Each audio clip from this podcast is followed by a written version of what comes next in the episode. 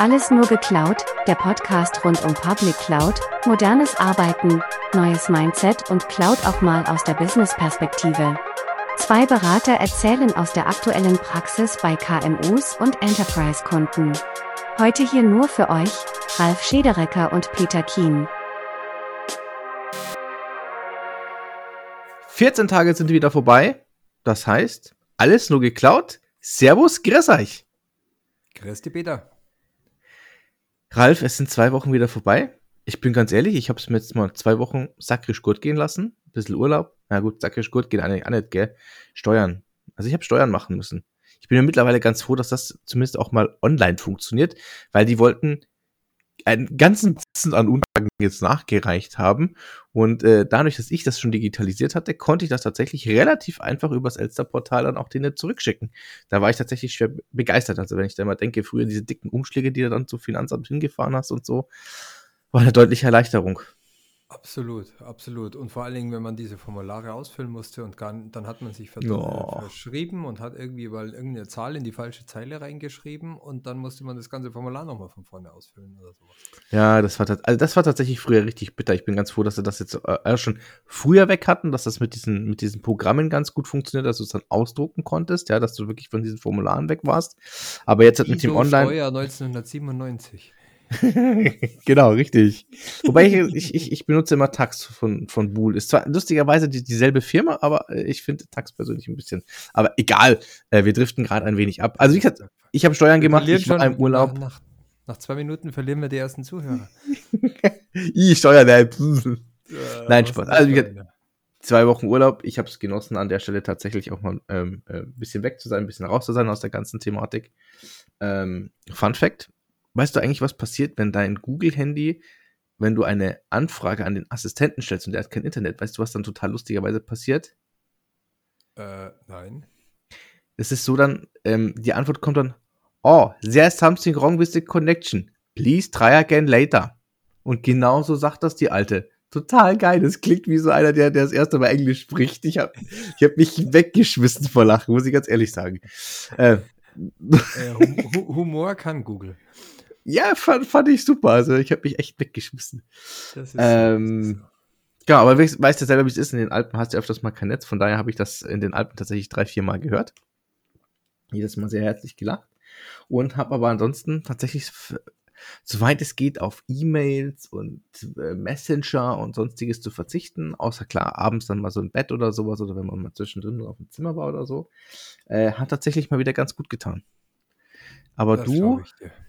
Aber du Ich- hast ja voll die Dröhnung gegeben, gell? Ich, ich bin, ich bin, ich glaube, ich habe die letzten zwei Wochen. Bei mir kommen immer die, die schlimmsten zwei Wochen im Jahr, beginnen immer damit, dass ein Kollege seine Übergabe äh, an mich macht und ich dann irgendwie erstmal so einen Batzen äh, Arbeit kriege und auf einmal mein Postfach doppelt so voll ist, wie es wie es sonst ist. Und ich Wer macht denn sowas?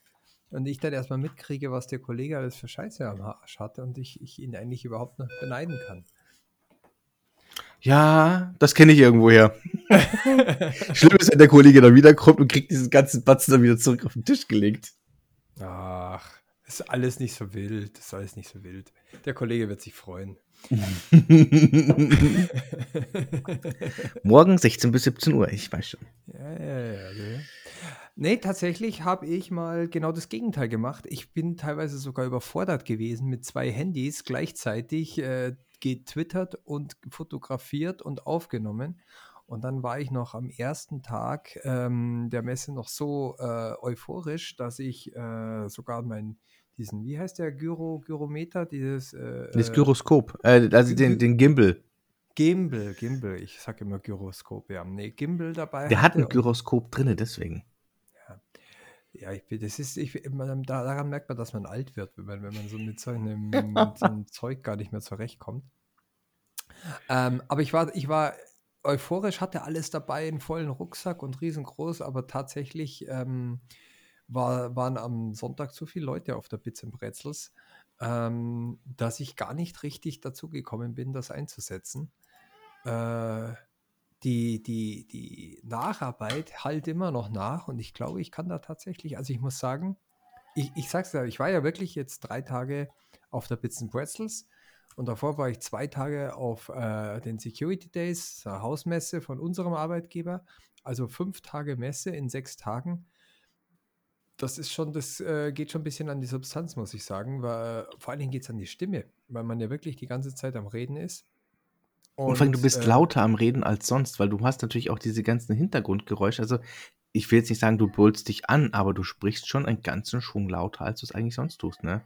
Nein, also tatsächlich, man spricht lauter und dann spricht man auch in unterschiedlichen Sprachen, weil äh, meistens sowieso alles Englisch war. Das war zum Beispiel ein lustiger Effekt, das kann ich gleich mal so zu Anfang sagen. Kennt ihr das? Kennst du das? Ähm, ich habe mir eigentlich vorgenommen, weil wir ja eigentlich unseren Podcast und alles auf Deutsch machen, mhm. dass ich alles auch auf Deutsch schreibe. Aber die ganze Veranstaltung war auf Englisch.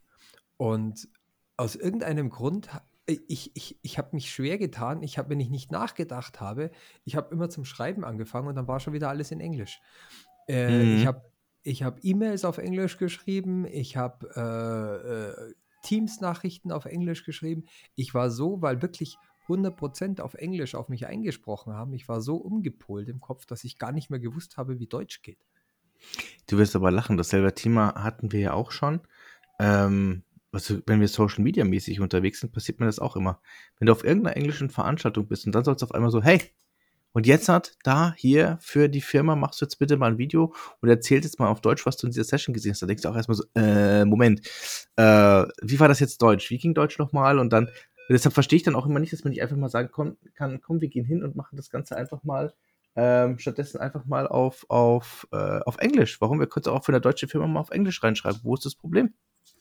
Äh, äh, tatsächlich, so ist es ja auch. Und äh, tatsächlich habe ich das notgedrungen auch getan.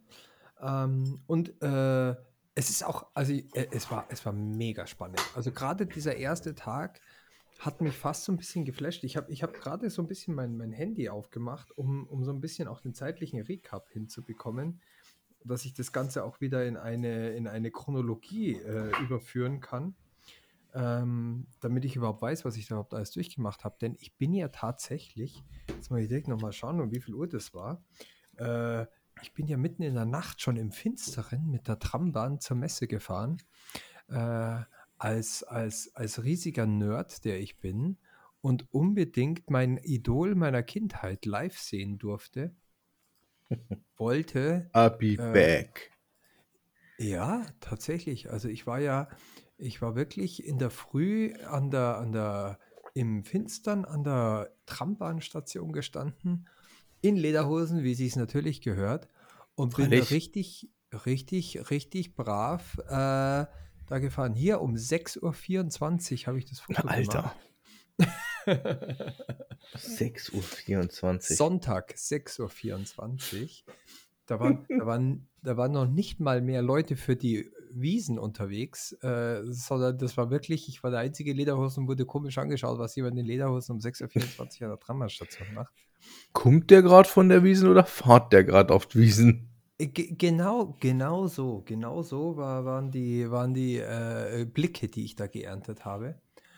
Und dann war ja schon am Tag vorher, also am Samstag, war ich extra schon im, im äh, mir Bundle holen, weil die große Panik gemacht haben und dass man immer reinkommt und dass man ja frühzeitig dahin kommt.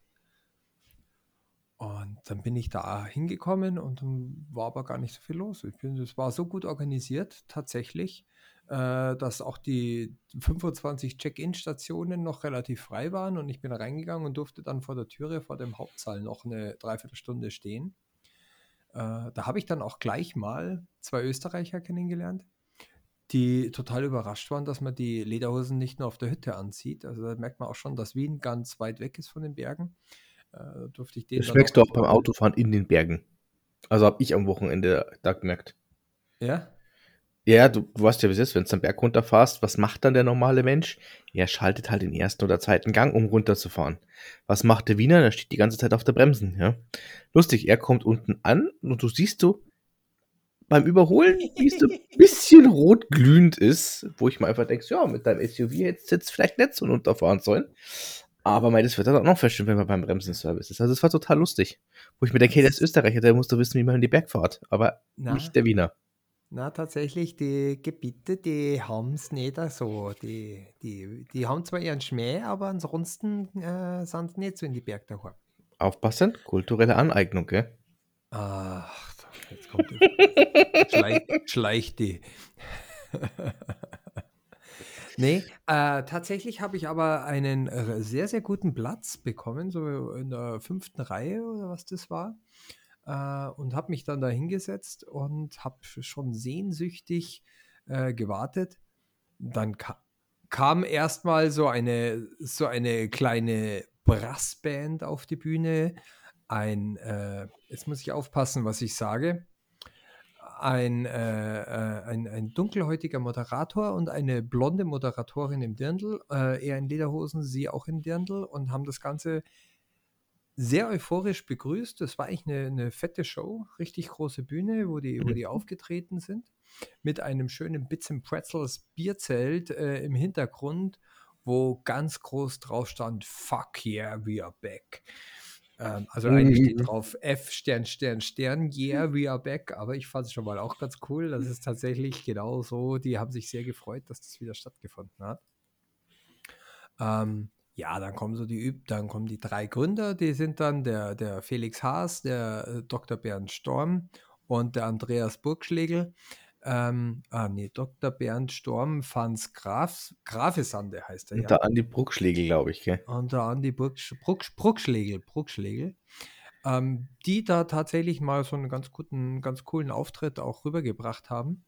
Äh, ich weiß gar nicht, kennt ihr, kennt ihr diese, es gibt diese eine Marke, ähm, die so, so, so, so, so ein Fleischermesser und eine Rasierklinge oder irgend sowas haben als, als, als Logo, was so überkreuzt ist, glaube ich, so eine Münchner Modemarke. Von denen hatte ich auch mal einen Hoodie. War eigentlich ganz cool, weil de, das war quasi so eine moderne äh, Sponsoring, was die gemacht haben. Und dann, ich finde eigentlich so diese, diese Mode, Lederhosen und Hoodie, finde ich, passt schon sehr cool zusammen. Das, das kann man schon mal anziehen. Mhm. Ähm, also es war eine ziemlich lässige Veranstaltung und die haben sich sehr gefreut. Ähm, dann hat natürlich auch noch der, der Hupsi Eiwanger hat leider nicht kennen. Also ich war zutiefst enttäuscht, dass, dass ich jetzt hier den, den eigentlichen Grund meines Erscheinens bei der Bits and Brezels nicht mitgekriegt habe. Du wirst lachen, ich habe das letzte Mal versucht, dieses Video zu bekommen, wo der Hupsi Eiwanger das letzte Mal auf der Bits and Brezels auf Englisch gesprochen hat. Ich habe dieses Video online leider nicht mehr gefunden. Ja, das ist, äh, da hat er wahrscheinlich viel Energie reingesteckt, dass das niemand findet. Vielleicht war auch deswegen die rein zufällige Absage, dass er nicht kommen konnte, auch äh, so da. Ich äh, weiß auch gar nicht, wie der, der andere Minister hieß, der da gesprochen hat. Aber tatsächlich hat er sehr gutes Englisch gesprochen und war auch sehr sympathisch für einen Politiker, für einen CSU-Politiker, glaube ich, war er. Ja, ja. Und ja, dann äh, war es soweit. Ich muss gerade mal auf die Uhr schauen. Ich habe nämlich hier tatsächlich den, den um 9.19 Uhr, also gerade drei Stunden nachdem ich äh, losgefahren bin von zu Hause, ist dann tatsächlich der Ani auf die Bühne gekommen. Und es war echt ganz witzig, weil da war eigentlich für ein äh, QA auf die Bühne gebeten. Da waren zwei Stühle und er sollte so Publikumsfragen beantworten. Aber was macht der gemeine Amerikaner? Der lässt sich es nicht nehmen, der lässt sich ein Pult hinstellen und sagt so, ich sage euch jetzt einfach mal, ich halte Rede. Und ich glaube, er hat 20 Minuten gelabert. Und der hatte richtig Spaß, da so seinen, seinen, seinen Text runterzubringen. Und hat da wirklich, also ich fand das schon cool, ihm also zu, äh, von seiner Lebensgeschichte, die ja so ein bisschen ja auch, also es ging ja darum, zu motivieren, Startup zu werden. Also die ganze, die ganze Messe, für die, die es vielleicht nicht kennen von, von unseren Zuhörern, richtet sich ja wirklich an Gründer und an ähm, Startups. Wollte ich fragen, genau. Ähm, die wirklich, ähm, also es ist eigentlich eine Motivationsmesse, dass es wirklich immer die richtige Zeit ist, eine Firma zu gründen, seine Ideen rauszubringen. Und es ist wirklich mhm. auch toll, diese ganze Stimmung, die da herrscht. Es ist ja, also ich würde mal sagen, ganz, ganz viel sind wirklich so IT-lastige oder, oder New, New IT-Sachen mit irgendwelchen, äh, äh, also ich habe äh, Firmen gefunden, die haben neue Datenbanksysteme vorgestellt, die sie irgendwie hatten. Auch alte Leute, die Startups hatten. Also es sind ja nicht nur äh, junge Leute, die Startups bilden. Da hat man immer so einen Kopf, gell? So, ja. so diese, diese, diese äh, Mitzwanziger, die dann, die, die hier dann äh, gründen und schauen, dass sie hier dann äh, Kohle zusammenbekommen, aber dass da auf einmal auch mal jemand so, alt darf ich jetzt gar nicht sagen, aber so mit Mitte 50 oder, oder 60 dann noch einer steht und sagt, hey, ich habe mich da jetzt auch selbstständig gemacht und hin und her. Genau. Das wird Genau. immer vergessen, gell? Nee, ah, äh, das muss man tatsächlich sagen, das richtet sich auch ganz explizit an alle. Und ähm, die zu motivieren, war ja so ein bisschen auch das Thema, was er geredet hat. Und ich fand das eigentlich ganz interessant, wie er, also er hat es natürlich ein bisschen übertrieben, weil er hat gesagt, hey, wenn ihr acht Stunden am Tag arbeitet, habt ihr danach immer noch äh, äh, 14 Stunden übrig. Äh, was hat er aber 14? Ja, genau, nee, äh, 16 Stunden übrig 16. ähm, um euch zu äh, fit zu halten, um irgendwas Gutes zu machen. Und wenn ihr nur eine Stunde noch Sport macht und eine Stunde euch mit dem Thema beschäftigt, äh, mit dem ihr arbeitet, dann nutzt diese zwei Stunden wenigstens jeden Tag, um eure Idee und eure Vision vorherzutreiben. Und da sind wir jetzt wieder bei meinem Lieblingsthema. Das Wichtigste, was alle gesagt haben, war, man muss eine Vision haben, man muss diese Vision nachverfolgen. Und das war fast schon, fast schon ein strategischer Vortrag, wie wir ja auch sagen, das ist das, was Firmen auch brauchen, um in die Cloud zu gehen. Wenn ich, wenn ich keine Vision habe, wenn ich kein Ziel habe, dann, dann, dann äh, äh, schaftelhuber ich ja nur in der Gegend umeinander und weiß Mhm. überhaupt nicht, was für Ziele ich wirklich erreichen will. Ja, Also aber das ist ja auch, das ist ja das, was wir auch immer sagen. So, ich sage immer, wenn ich oben im Norden bin, sage ich immer, hey, ihr müsst euch einfach vorstellen, ihr müsst, ihr müsst einfach einen, einen Leuchtturm erschaffen und alle, und es müssen alle so eingenordet werden, dass sie auf diesen Leuchtturm zugehen. Gehe ich mehr in den Süden, da wird aus dem Leuchtturm dann halt dann der Berg, ja, wo man halt einfach sagt, hey, wir gehen zusammen auf diesen Berg oben auf, ja. Und im Endeffekt das Ziel muss sein, dass wir alle oben ankommen. Und das ist, glaube ich, immer auch ganz, ganz wichtig, ja. Und das verstehen viele immer noch nicht, weil die, die betrachten das immer so aus ihrer eigenen Brille, ihrer, aus ihrer eigenen Wohlfühlzone, sage ich immer, und wundern sich dann, dass, dass, die, dass die Zusammenarbeit mit anderen und so weiter einfach nicht richtig funktioniert. Richtig. Also äh, äh, das und äh, also äh, genau diese Punkte, die du gerade gesagt hast. Und deswegen fand ich das wirklich, also ich war so ein kleiner Fanboy vom Arnie bin ich ja schon, weil ich mit seinen Filmen groß geworden bin und weil er eigentlich dann doch auch, wenn man sagt, äh, der hat schon was erreicht und der hat halt einfach auch so erzählt. Also erstens mal, er hat eine Vision gehabt, er hat auch davon gesprochen, wie er als kleiner Bub irgendwo in, im Vorort von Graz quasi groß geworden ist und Amerika oder irgend sowas alle seine Freunde und seine Bekannten, die er hatte, die sind entweder Friseur oder, oder Handwerker oder sowas geworden. Und dann kommt da der, der kleine Arnold daher und sagt, okay, ich will Bodybuilder werden. Oder äh, ich will irgendwann mal in einem Herkules-Film mitspielen, weil und dafür, dass ich da mitspielen kann, muss ich Bodybuilder werden. Ähm, und diese Vision, die muss man dann aber auch leben. Und jetzt Jetzt kommt, zu glaub ich, verfolgen, ja. Genau, und jetzt kommt, glaube ich, das Wichtigste, was, was sau viele Leute nicht mitkriegen. Und ich habe mich so gefreut, dass, dass das angesprochen wurde. Und zwar nicht nur vom Arnold, sondern auch, es gab ja danach noch viele Bühnen, wo viele, äh, es gab so eine Leader-Stage, wo wirklich Leute, die es geschafft haben, darüber berichtet haben, wie sie es geschafft haben. Es gab viele, die gerade in dem Prozess drin sind und gesagt haben, wo sind ihre Struggles, wo, wo, wo sind ihre Hürden und so weiter. Aber fast alle haben ein Thema immer wieder zur Sprache gebracht und das ist das, dass man darf nicht unterschätzen, dass das, was die Leute als Ergebnis sehen, viel, viel Arbeit im Hintergrund bedarf. Ja. Und diese Arbeit, diese ganzen Sachen, was man macht, also äh, der, der Arnold hat das wirklich mehrfach so erwähnt. Einmal beim Training oder wenn einer Bodybuilding macht, ja, klar, das siehst du, der muss äh, irgendwie nur damit er einmal auf der Bühne steht und Mr. Universum wird, muss der natürlich jahrelang mega harte Disziplin haben. Der muss extrem viel da reinstecken und muss das schaffen, damit er das irgendwie hinkriegt. Und dann hat er gesagt, dann hat er irgendwann mal gesagt, so, jetzt will ich aber ins Showbusiness, ich will Filme drehen. Dann hat er sich zum ersten Mal irgendwo vorgestellt, dann haben die ihn ausgelacht, haben gesagt, mit deinem Dialekt und mit dem, wie du ausschaust, kannst du gleich wieder heimgehen und haben ihn heimgeschickt. Mhm. Und ja, auch das ist etwas, was man auf dem Weg braucht. Und das ist, das ist vielleicht, Startups sind so die, die Königsdisziplin, würde ich sagen, aber das ist doch auch, wenn man in, in neue Technologien, so wie wir sie immer predigen, einsteigt. Wenn man, wenn man über dieses Cloud-Thema oder über ganz neue Sachen auch in seiner Firma spricht, wie will ich dieses neue Thema in meine Firma bringen, dann sind doch die Hintergründe genau die gleichen. Ich, ich kann nicht nur sagen, schau mal, die haben es geschafft und dann, ja, dann schaffe ich es auch und dann mache ich das zwei Wochen, funktioniert nicht, geht nicht, also dann geht es bei mir nicht. Das, so funktioniert das nie, nirgends. Hat es auch noch nie funktioniert, seien wir uns noch mal ganz ehrlich. Aber sie Hat ja noch erwarten es immer. Genau. Und, und das aber auch mal von Leuten zu hören, wo er dann gesagt hat, er hat Anti-Dialekt-Trainings äh, in, in seiner Sprache besucht, auch wenn man das nicht so ganz so merkt, aber äh, wahrscheinlich hätte er sonst noch viel schlimmer gesprochen. Aber äh, auch Ja, wirklich. die ersten Filme sind doch nachvertont worden. Also da hat er dann das zwar schon auf Englisch gesagt, aber er hatte eine ganz andere Stimme in den ersten Filmen auf Englisch gehabt, weil sie halt einfach gesagt haben, hey, das geht gar nicht, ja? Du Ja. hast es hier vollkommen richtig gemacht, du schaust, du bist eigentlich genau der Richtige, aber bitte lass deinen Mund zu nach dem Motto, weil das funktioniert so nicht.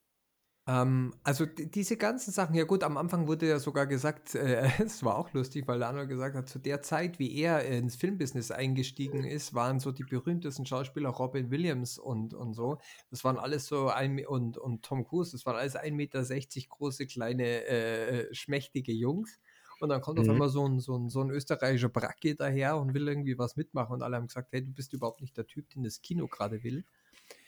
Aber auch wie er dann Gouverneur geworden ist, hat er gesagt, hey, ihr glaubt doch nicht, dass ich mich nur darum beworben habe und dann einfach sechs Wochen später in das Amt gegangen bin und das gemacht habe. Von einem, äh, von dem Staat, das die fünftgrößte äh, Bruttosozialprodukt oder Inlandskaufkraft äh, äh, der Welt hat. Also selbst Mhm. Staaten, äh, da ist gerade noch Deutschland und, und, und China und noch ein paar Staaten sind davor.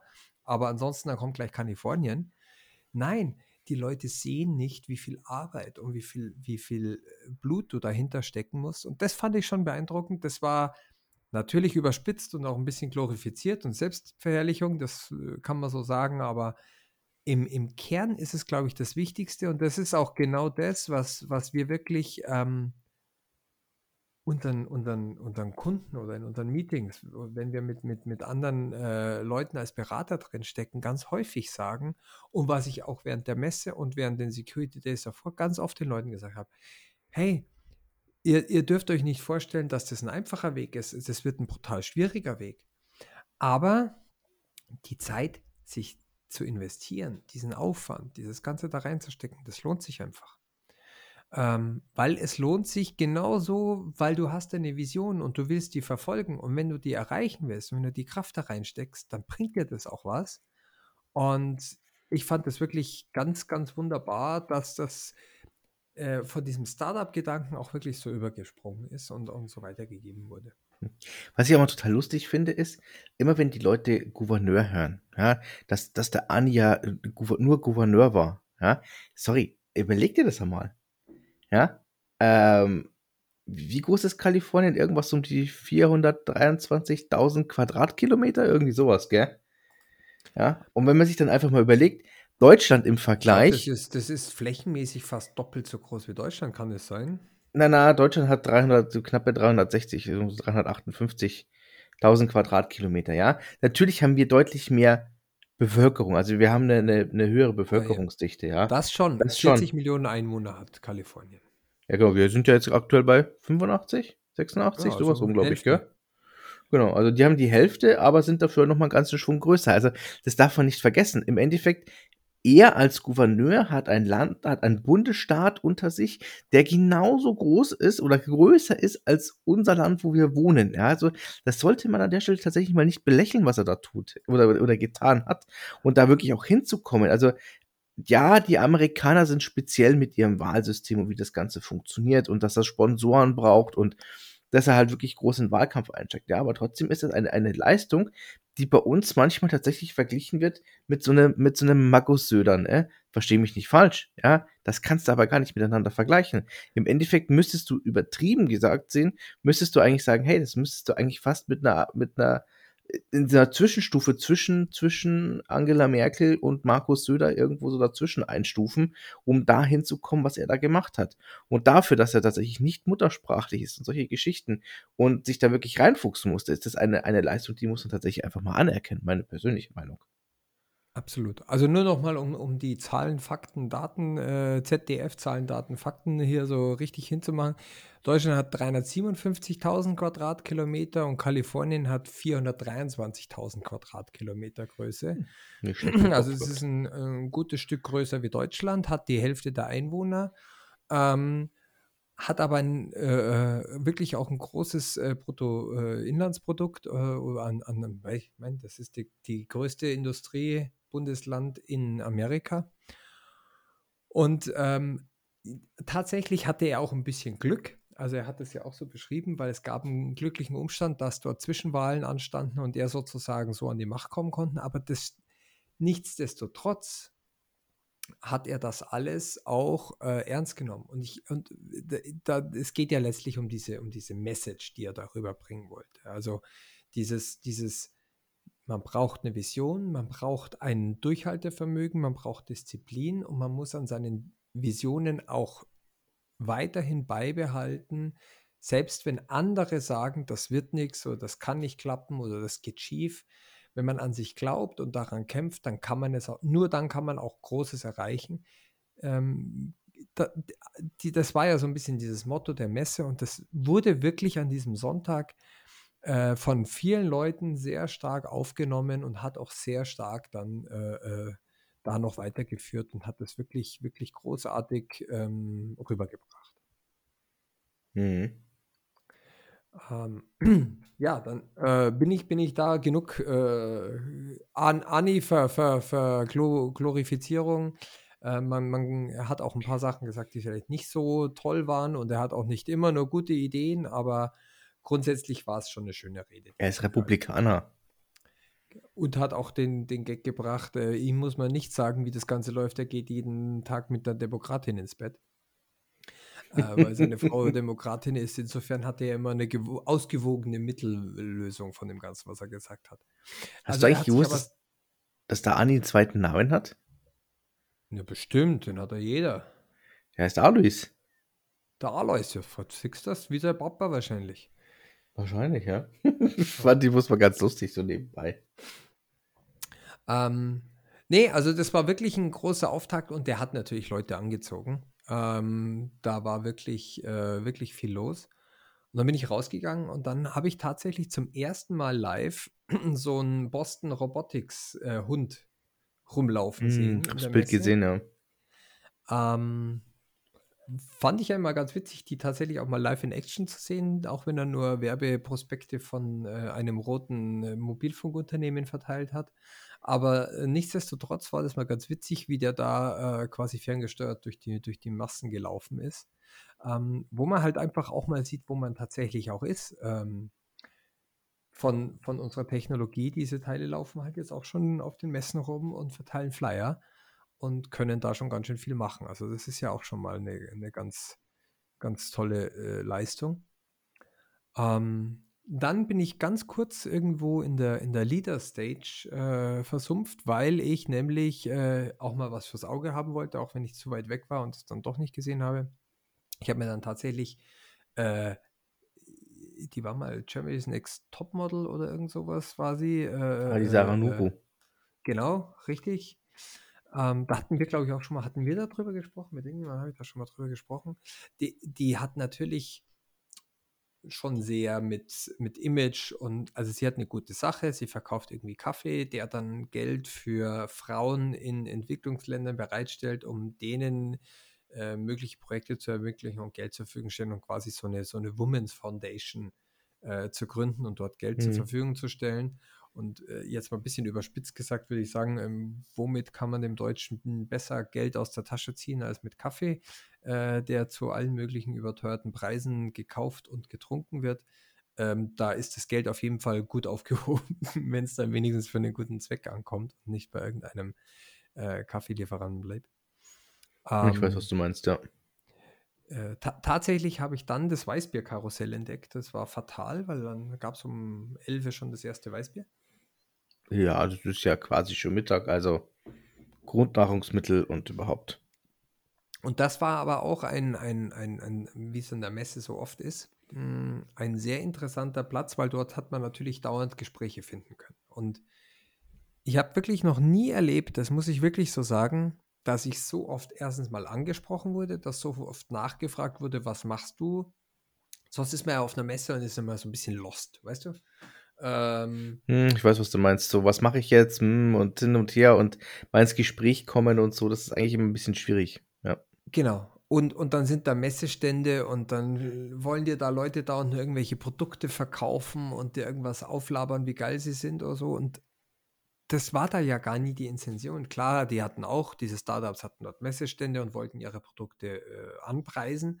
Aber der Rest dieser, dieser ganzen Bevölkerung, die da rumgelaufen ist, die waren wirklich alle auf Netzwerken und auf Kommunikation auf und auf Leute kennenlernen.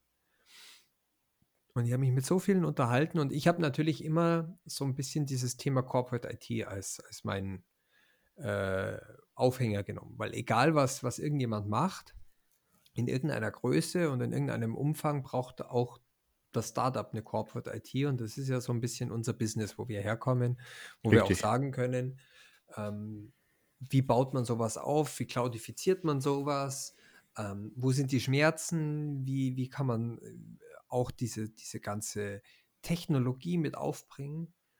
Und das war, das war eigentlich das Spannendste. Also ich habe an diesem Sonntag, glaube ich, zehn unterschiedliche Leute kennengelernt, habe dort auch Kontakte, mit denen ich jetzt noch mal im Nachgang ein bisschen aufbereite und schauen kann, wie man da vielleicht sogar in Kontakt bleiben kann.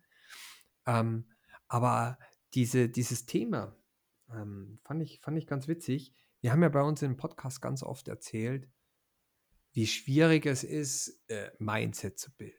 Wie wichtig oh, es ja. ist, eine, eine Kultur im Unternehmen zu haben. Wie ähm, wie, wie, wie lange es dauert, bis man eine Unternehmenskultur auch wirklich baut in Startups. Und äh, in Startups ist es natürlich nochmal noch mal spannender, aber das kann man ja eins zu eins auch auf Firmen übertragen. Und ganz, ganz viele haben zwei ganz wesentliche Gründe gesagt, die Erfolgsfaktoren waren. Ich habe mich mit zwei unterhalten, die haben schon drei Firmen gegründet. Äh, davon war vielleicht der, der, das erste einigermaßen gut, das zweite im Flop und im dritten sind sie gerade drin. Ähm, und die haben unisono gesagt, also das Wichtigste ist, ähm, wie man seine Leute einstellt, ist das, ist das Staffing. Also ja. tatsächlich ähm, eine falsch gestaffte Position ähm, kann dir ganz, ganz schnell ganz viel kaputt machen. Und äh, die Zeit, die man da rein investiert und den Aufwand, den man in sowas steckt, den darf man nicht unterschätzen. Selbst wenn man unter Zeitdruck ist und schneller weitermachen muss, gerade wenn man neue Technologien rausbringen muss, wenn man sich auf Leute verlassen muss, weil man keine Zeit hat oder weil das Business so stark wächst. Ich meine, wir haben es bei vielen unserer Kunden, die, der Markt ist gerade scheiße. Ähm, für alle ja, in, in, in allen richtig. möglichen Bereichen, weil wirklich qualifiziertes Personal selten ist. Ähm, und da ist es umso wichtiger zu staffen. Und das war auch interessant. Ich habe mich mit einem Franzosen unterhalten. Das war ganz witzig. Äh, es war zwar erst am dritten Tag, aber es passt gerade ganz gut rein. Der hat für ein Berliner Startup gearbeitet mhm. und war noch nie in Berlin.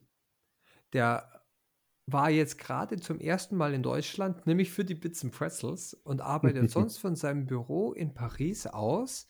Und ähm, dem sein Chef ist zu ihm auch nach, Fra nach Frankreich, nach Paris gekommen für die Einstellung, weil die dort auch ein bisschen sowas machen. Und es ist eigentlich ganz spannend, wenn du, wenn du dann so äh, siehst, dass das, was wir oftmals mit Modern Workplace und so weiter predigen, wo wir sagen, ist doch scheißegal, wo jemand arbeitet, gerade wenn der Arbeitsmarkt so schwierig ist, gerade wenn es für mich wichtig ist, ähm, Leute zu finden, die auch die Philosophie, die ich mit meinem Unternehmen oder die ich in meiner Abteilung bringen will, das ist ja das Gleiche im Prinzip. Also ob ich jetzt ein Startup gründe oder ob ich meine eigene Unter Abteilung so laufen lassen will, wie ich sie als Führungsperson auch, auch äh, ausführen will, oder wenn ich als Firmenchef meine Firma aufbauen will, egal was, ob Startup oder altes Unternehmen, ich will ja was verändern und ich will was weiterbringen, wenn ich was verändern und weiterbringen will, dann ist dieses Staffing das A und O. Wenn ich Leute finde, die für meine Sache, für meine Vision brennen, das ist das Wichtige. Dann, dann habe ich doch schon eine halbe Miete. Und, und das, das habe ich auch für mich so ein bisschen auch als Botschaft von dem Ganzen mitgenommen. Ähm, diese, diese Leidenschaft nicht nur zu befüllen mit Leuten, die Aufgaben erledigen, sondern wirklich hier auch so, ein, so, ein, so, eine, so eine Philosophie mit reinzubringen. Und dann ist es halt jemand, der unsere Sprache nicht kann. Äh, dafür, dafür ist es eine wertvolle Arbeitskraft. Und ob der jetzt hat perfektes Französisch oder perfektes Englisch spricht, aber kein Deutsch, ähm, das, das ist doch in unserer heutigen Zeit vollkommen. Sollte es egal sein, ja. Ähm, es gibt natürlich gibt's einzelne Positionen, wo die Sprache eine Hürde sein kann, wo man sie braucht. Aber, aber, aber für die meisten Stellen ist doch die Qualifikation, das Mindset und die, und die, und die Loyalität, die dann dahinter kommt, äh, viel wichtiger. Auch was rausgekommen ist, was ich mit ganz vielen gesprochen habe, was vielleicht auch ganz interessant ist, ist, bei den meisten jungen Leuten, also die, die Startups gegründet haben, das waren alles, muss ich jetzt mal so vorsichtig sein, weil ich viel Werbung für den Podcast gemacht habe, nicht, dass die falschen Leute zuhören. Ähm, da waren, waren durchaus auch Leute dabei, die, die, ich habe mich mit einem unterhalten beim Mittagessen und dann hat der so gesagt, ja, und äh, wie, du warst ja auch lange selbstständig, weil ich so ein bisschen von mir erzählt habe, dass ich das gut nachvollziehen kann, weil ich ja eigentlich auch, äh, bis ich 30 war, nur selbstständig war. Und dann, ja, aber äh, fehlt dir dann das Geld nicht und dass du immer mehr Geld verdienst und so. so ja, du, weißt du, irgendwann mal hat man mal so ein, so ein Alter erreicht, da da gibt es Sachen, die sind wichtiger als nur immer mehr Geld, immer schneller und immer größere Sachen zu haben. Ja. Ähm, du, ich habe ich, ich hab irgendwann mal einen Punkt erreicht, da habe ich alles gehabt, was ich brauchte und habe meinen eh nicht überschwänglichen Lebensstandard erreicht. Und den kann ich halten, damit bin ich glücklich. Jetzt geht es um ganz andere Sachen. Jetzt will ich das machen, was ich machen will, das, was ich machen kann. Äh, und da weitermachen. Und da war der total überrascht und perplext und, und fand das eigentlich ganz interessant, weil er gerade noch so in dieser, äh, er hat eigentlich so, also so hatte ich so ein bisschen den Eindruck, das Startup auch gegründet, weil er dadurch natürlich eine Chance gesehen hat, um reich zu werden. Ja, aber das ist das du ganz häufig. Ich finde das immer auch total faszinierend, ja. Wenn du die Leute fragst, ja, warum machst du das und so weiter, dann sagen sie, ja, ich habe da eine Idee gehabt und ich habe das so gemacht so und du merkst auch, dass sie für das Thema brennen und dann kommt aber auch so ein Nachsatz, ja, und natürlich und dann halt auch reich zu werden. Und ich denke mir immer so, ja, es ist ja schön und so weiter, aber ähm, also, das Problem, was ich dahinter sehe, es wird ja auch immer so vermittelt. Wenn du dir mal diese ganzen Start-up-Dinger so anschaust, ja, und auch diese ganzen Ratschläge von den ganzen Leuten, die es schon geschafft haben, oder halt auch von berühmten Persönlichkeiten, ich will mir jetzt keinen Namen nennen, nicht, dass wir doch noch eine Klage den Hals kriegen oder sowas, ja, ähm, die dann halt immer sagen, ja, aber das machst du doch einfach nur, dass du halt dann Geld machst. Ja, nee, ja, also kann man natürlich schon machen, ja, keine Frage. Also äh, Geld zu haben ist schön, mehr Geld zu haben ist vielleicht noch schöner, aber irgendwann hast du, glaube ich, mal so einen Punkt erreicht, wo das dann wo du halt dann für dich einfach sagst, es spielt keine Rolle mehr. Das ist richtig. Aber den Leuten wird halt immer, immer vermittelt, hey, wenn du das jetzt machst, dann wirst du reich und noch reicher und irgendwann kannst du ein Sergey Brin sein, du kannst irgendwann ein Jeff Bezos sein, du kannst was weiß ich nicht wer sein. Wo ich mir halt immer denke, so, ja, aber will, will man das eigentlich? Und das Lustige ist, dieses, ja, will man das eigentlich, ist bei vielen noch gar nicht so angekommen. Und wenn du dir aber auch mal überlegst, was die wirklich an Zeit rein investiert haben, also wirklich an Lebenszeit und gemacht und getan haben, ja, ähm, weiß ich nicht immer, ob es mir das tatsächlich wert ist. Ja, ich, ich, ich, sehe es ja heute schon. Du, ich kriege hier Jobangebote, da könnte ich das Doppelte von dem, von dem verdienen, was ich heute verdiene. Ja, aber das Problem ist, mir muss halt klar sein, ich steige morgens äh, am Montag in der Früh in den ein, bin dann die ganze Woche irgendwo beim Kunden, fall am Samstag raus und habe halt definitiv nichts mehr von meiner Familie. Ja, will ich das denn? Habe ich mir denn eine Familie angeschafft, um dann zu sagen, hey, ich gehe jetzt einfach mal wirklich die ganze Woche irgendwo anders hin. Klar, meine Frau muss dann nicht mehr arbeiten, die kann dann zu Hause bleiben ohne Probleme. Ähm, und hin und her. Dann denke ich mir halt auch so, hm, weiß nicht, ob mir das, das dann wirklich so viel wert ist. Also da, das ist ein schönes Beispiel, ähm, wo ich absolut zustimme. Und je älter man wird, umso mehr weiß man, dass es Wichtigeres gibt. Ähm, es ist ja so, ähm, wenn man jung ist, ist man ja unzerstörbar und kann alles machen und äh, hält auch lange durch und hat eine ganz andere äh, äh, Sichtweise auf die Dinge. Mhm. Ähm, äh, jetzt sind wir beide nicht so alt, aber wir sind schon so weit, dass wir das rausgefunden haben. Sollte das vielleicht auch zu denken geben. Ähm, aber ich, ich drehe, ich habe bei dem Punkt und ich mache immer ganz gerne bei sowas immer schön eine, eine, eine Kausalumkehrung, so wie ich das immer so für mich nenne. Äh, das ist nämlich, es ist nämlich ganz spannend, wenn man den Leuten dann mal plötzlich fragt, arbeitest du, um Geld zu verdienen oder verdienst du Geld, weil du arbeitest?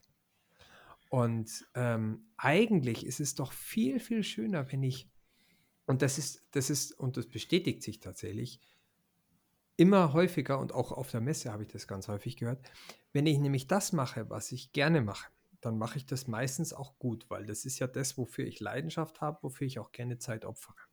Richtig. Wenn ich jetzt hier auch viel automatisch, um mir wieder beim Anfang zu sein, viel Zeit da reinbringe, mich viel fortbilde, viel Energie da reinstecke, werde ich immer besser in dem. Äh, und weil ich immer besser bin, kann ich dann auch immer mehr Geld oder immer besser Geld mit dem verdienen, was ich arbeite.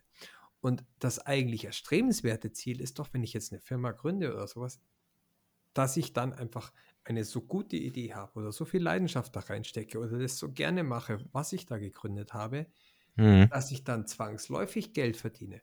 Und ich glaube fest, dass die meisten Leute nicht viel Geld verdienen, weil sie eine Firma gegründet haben, weil sie viel Geld verdienen wollten, sondern weil sie Bock hatten, das zu machen, wofür sie die Firma gegründet haben und weil sie so viel Bock darin hatten und dann vielleicht auch ihre ganze Freizeit automatisch da reingestopft haben. Da gehen auch Familien kaputt, aber die gehen nicht kaputt, weil der Typ noch mehr Geld wollte. Gibt es auch viele, leider immer mehr, aber ja. ganz viele machen das, weil ihnen das halt so viel Spaß macht, weil sie ihre Leidenschaft machen. Und weil sie ihre Leidenschaft machen können, verdienen sie viel Geld. Das heißt, der Grund ist genau umgekehrt. Nicht, weil man viel Geld will, arbeitet man viel, sondern weil man viel arbeitet, bekommt man viel Geld. Und diese, diese, diese Umdrehung, diese Kausalumdrehung, das, sowas muss man sich ganz oft bei ganz vielen Sachen hinterfragen. Ich habe immer so mein Lieblingsbeispiel mit den Windmühlen. Kennst du das? Mhm. Äh, wenn, wenn, wenn, du da bei den, ich bin ja so, in meiner Freizeit lese ich ja ganz gern so, so, so Schwurbelkanäle auf Twitter und auf, auf Telegram und schaue mir so YouTube-Videos an, wo dann wieder irgendwie so, so, so Aluhüte ihre neuesten Theorien aufstellen. Und das Beste ist immer so, du kannst wenn, wenn du irgendeinem so einem äh, redest, dann sagt er ja, also Windräder, Windräder, die, die, die, das sind doch von, von irgendwelchen Verschwörungsleuten aufgestellte Maschinen, die den Sturm erst produzieren. Drum gibt es den Klimawandel. Und dann, wie kommst du denn da drauf? Ja, hast du schon mal gesehen, dass sich ein Windrad dreht, wenn kein Wind geht? Logisch, weil wenn sich das nicht dreht, bläht kein Wind. Also, und wenn die sich drehen, erzeugen die Windräder Wind. Ist eine total logische Schlussfolgerung. Also müssen die Windräder den Wind erzeugen, weil wenn sie sich drehen, ist Wind da. Genau, so schaut's aus. Äh, auf den ersten Blick eigentlich eine total logische Schlussfolgerung, die halt natürlich, wenn du die umdrehst, genauso richtig ist. Die Windräder drehen sich nur, wenn Wind da ist, weil sonst könnten sie sich nicht drehen. Äh, und wir erleben heutzutage, und das tatsächlich ganz häufig auch bei dieser Geldfrage, bei dieser Motivationsfrage, ich glaube, dass wir manchmal einfach diese Motivation umkehren könnten, dass wir einfach mal schauen, habe ich überhaupt den richtigen Grund dafür, das zu machen? Ge ja. Gehe ich, äh, geh ich aus dem Grund dieser, dieser Leidenschaft nach, um das Ergebnis zu bekommen? Oder ist das Ergebnis der Grund und ich, ich gehe nur den Weg dahin? Also diese Überlegung, die hilft uns in ganz vielen Sachen und letztlich stecken wir das ganz einfach ab, indem wir einfach eine Vision haben. Weil dann ist nämlich der Grund auch tatsächlich da. Und Aber wir müssen den Weg nur betrachten. Ja, und ich habe auch manchmal das Gefühl, dass gerade diese Startups, wo die Leute tatsächlich es machen, nicht, weil sie es machen müssen oder weil sie wirklich viel Geld damit verdienen wollen, sondern einfach nur, weil sie es geil finden, dass die Startups auch oft die sind, die tatsächlich erfolgreich sind oder erfolgreicher vielleicht sogar sind, ja, als die, die halt einfach sagen, hey, wir machen das, wir wissen, dass es eine coole Idee ist und können die dann einfach weiterverkaufen, ja, weil das Problem ist, du wirst nie die Leute finden, du wirst nie die Leute so begeistern und mitreißen können, die dann auch mal irgendwann für dich arbeiten sollen, wenn du nicht für dieses Thema brennst. Das wird einfach nie, nie funktionieren an der Stelle. Also meine persönliche Meinung, und ich habe auch schon das ein oder andere Startup kennengelernt, wo ich mir echt dachte so, hey Jungs, was, was macht ihr denn da eigentlich? Ja, und habe ich auch schon gefragt, gesagt, hey, warum macht ihr das eigentlich? Ja, es muss ja eine coole Idee sein. Ja, es ist vielleicht eine coole Idee, aber ihr brennt doch nicht dafür. Dann schauen sie sich so an, sage ich, naja, ihr müsst das, was ihr da tut, müsst ihr verkaufen können. Das muss euer Herzblut sein. Ihr müsst einfach sagen, hey, da investiere ich die Zeit rein, da mache ich das und das ist es mir auch wert. Und auch einfach mal dann zu sagen, hey, ich stecke auch mal für die Firma zurück. Also im Sinne zurückstecken von, ähm, lieber gebe ich meinen Angestellten hier an der Stelle mehr Geld oder ich investiere mal mehr in die Firma rein, als dass ich mir dann, äh, was weiß ich, in, in, drei Monaten die erste Rolex leisten kann, so nach dem Motto. Und dann schauen sie immer ganz komisch. Aber das Problem ist, sie haben auch immer die Erwartung, ich habe jetzt die Idee und in drei Monaten muss es dann einfach bummen. Ja, das, das muss einfach da sein. Und das denke ich mal immer so, oh, das wird so nicht ganz funktionieren. Also ich glaube, wir haben an der Stelle auch wieder so ein leicht verzerrtes Bild von einem Startup. Ja, also ich fand, ich fand, ich fand früher dieses Wort Gründer wesentlich interessanter als Startup. Ja? ja. Startup ist, ist, ist natürlich so ein Thema, aber weißt du, was ich meine, ja? Und selbst heute wird immer, gibt es immer noch ganz viele Leute, die sagen, hey, ich habe kein Startup, ich bin Gründer. Ja, weil sie sich tatsächlich von diesen, von diesem Bild, und jetzt bitte da draußen nicht falsch verstehen, von diesen neuen modernen Hipstern äh, äh, abgrenzen wollen, die halt dann irgendwie sagen, das und das und das, die einfach sich zurücklehnen und sagen, hey, ich bin Gründer, ich mache das hier einfach genau aus dem Grund, weil ich an das, was ich hier tue, glaube. Ja, nicht, weil ich damit vielleicht Millionen verdienen will, sondern einfach nur, weil ich daran glaube, dass das äh, wirklich mich, uns alle irgendwie weiterbringt. Und es ist so, wenn ich daran glaube und wenn ich diese Energie, also es ist ja auch so, dass ich dann auch eine ganz andere Firmenkultur, eine ganz andere Stimmung im Unternehmen habe. Und, und da auch wieder auch nochmal diesen, diesen Bezug herzubringen, diese, diese äh, Gründe mal wirklich sich zu überdenken. Wir haben, wir haben Kunden, dann fragen wir die, warum wollt ihr in die Cloud gehen? Um unser Motto hier zumindest auch mal zu nennen. Und dann sagen die, ja, weil irgendwer gesagt hat, dass wir in die Cloud gehen sollen. Ja, das kann doch schon allein aus Prinzip nicht klappen, weil, weil mhm. die ganze Motivation, das ist so, wie wenn ich sage, ich gründe eine Firma nur um Geld zu verdienen. So sagen andere Leute, ja, ich muss meine IT in die Cloud bringen, weil jemand gesagt hat, ich muss in die Cloud gehen. Und das ist Richtig. ein schwieriger Weg. Wenn ich aber jetzt meine Gründe ganz anders lege, sondern ich sage, ich will das Unternehmen unterstützen, ich will es moderner machen, ich will es flexibler machen, ich will neue Business unterstützen, ich will die Wertschöpfungskette des Unternehmens damit pushen. Und damit ich das mache, sehe ich auch Chancen. Nicht nur. Es ist ja, wir sind ja inzwischen so, es geht ja nicht nur um Cloud, es geht um alle möglichen Standorte, die man damit nutzen kann. Aber das ist ja nur ein Mittel, um unser Ziel zu erreichen. Die Cloud ist nie ein Ziel. Die ist nur eine Möglichkeit, das Ziel zu erreichen. Und da ist genau diese, diese Grundüberlegung äh, ganz, ganz spannend, diesen Gedanken auch mal anders zu machen. Nicht, man geht nicht in die Cloud, damit man in die Cloud geht. Das ist Bullshit. Also wirklich. Ja. Ich muss die Wertschöpfungskette oder die, die Anforderungen meines Unternehmens in der IT erfüllen und die kann ich in einzelnen Use Cases oder in bestimmten Sachen durch die Cloud oder durch Technologien aus der Cloud oder mit der Cloud oder wie auch immer man es nennen will, so gut erreichen heutzutage und so wirtschaftlich und so effizient. Ähm, da werde ich auch gleich zum Schluss nochmal mit einem wunderbaren Beispiel kommen, wo ich mit einem tollen CTO gesprochen habe, ähm, der auch wirklich ein sehr schönes Beispiel gebracht hat, wie erfolgreich man dann eine IT leiten kann, wenn man diese Reise mal zu Ende gebracht hat. Dazwischen möchte ich ganz kurz, ich habe nämlich das Programm nicht zu Ende gelesen, auf den letzten Gast äh, des ersten Abends kommen. Da war ich selber so ein bisschen erstaunt. Uh, Echo dachte, Fresh, glaube ich, gell? Ja, genau. Ich dachte zuerst, das wäre eher so ein, so, so ein Scherz. Der hat nämlich auch äh, eine, eine Firma gegründet, äh, und zwar den äh, Liefertürke heißt es, äh, ein Startup von ihm. Ähm, und das war echt ganz interessant, weil der hat ganz viel von dem, was wir jetzt auch besprochen haben, auch nochmal gesagt. Der hat zum Beispiel auch gesagt, wisst ihr, früher, wenn ich Hip-Hop und wir haben das ja auch alles nicht gemacht, um reich zu werden, sondern wir haben das gemacht, weil wir wollten unsere Musik machen, wir wollten unsere eigenen Labels rausbringen, wir wollten das machen, worauf wir Bock hatten. Und das hat sonst niemand gemacht und deswegen haben wir es gemacht. Und die, die es machen wollten, die haben es nicht so gemacht, wie wir wollten, dass es gemacht werde, also mussten wir es selber machen. Und weil, weil sie es selber gemacht haben, mit dieser Überzeugung sind sie erfolgreich geworden. Die sind ja nicht erfolgreich geworden, weil sie unbedingt erfolgreich werden wollten, sondern sie sind erfolgreich geworden, weil sie das, was sie machen wollten, so gemacht haben, wie sie es für richtig gehalten haben und es auch dann richtig war.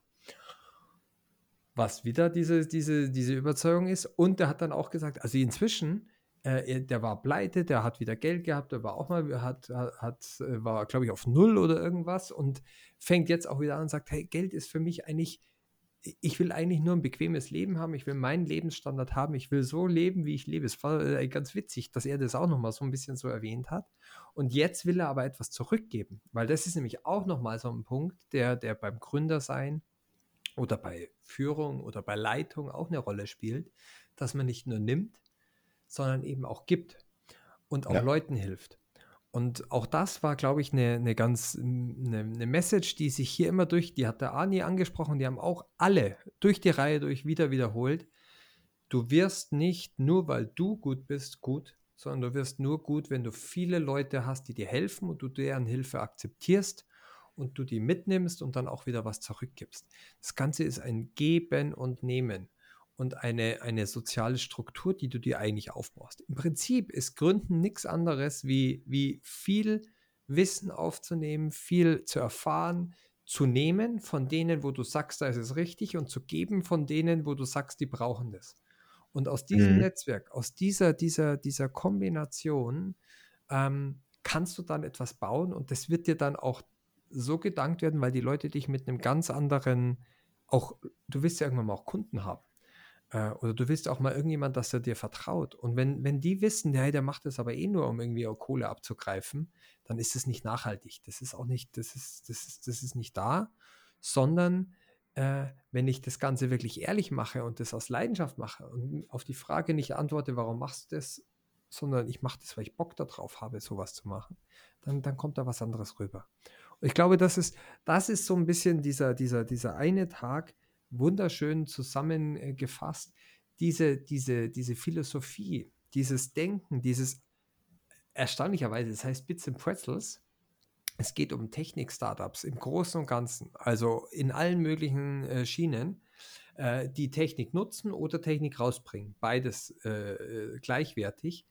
Aber die Gespräche, die wir geführt haben und die Gespräche, die ich mit den Leuten geführt habe, waren ganz, ganz selten über Technologie, sondern fast ausschließlich über, wie mache ich das, wie, wie bilde ich mich fort, wie finde ich das Richtige raus, wie kann ich die richtige Kultur etablieren, wie kann ich die richtigen Entscheidungen treffen, wie finde ich die richtigen Leute, die mir dann die richtigen Sachen sagen, die mir dann wieder zum Weiterhelfen.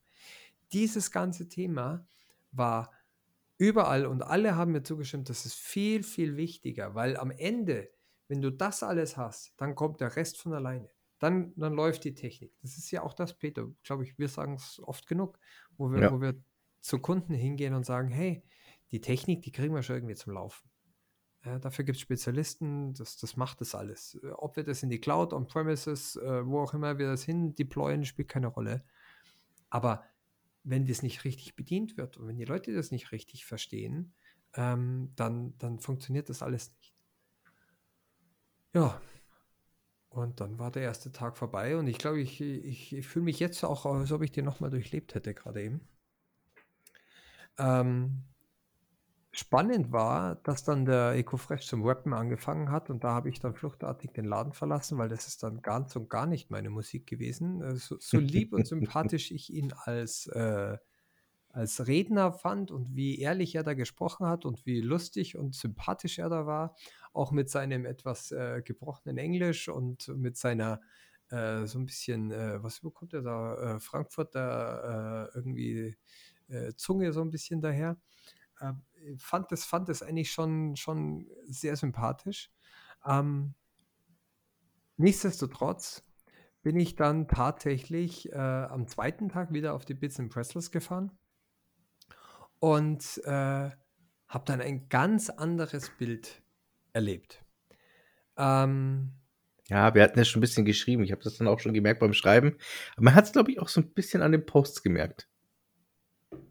ja, also ich, der erste Tag war gigantisch. Ich habe mit ausschließlich interessanten Menschen gesprochen.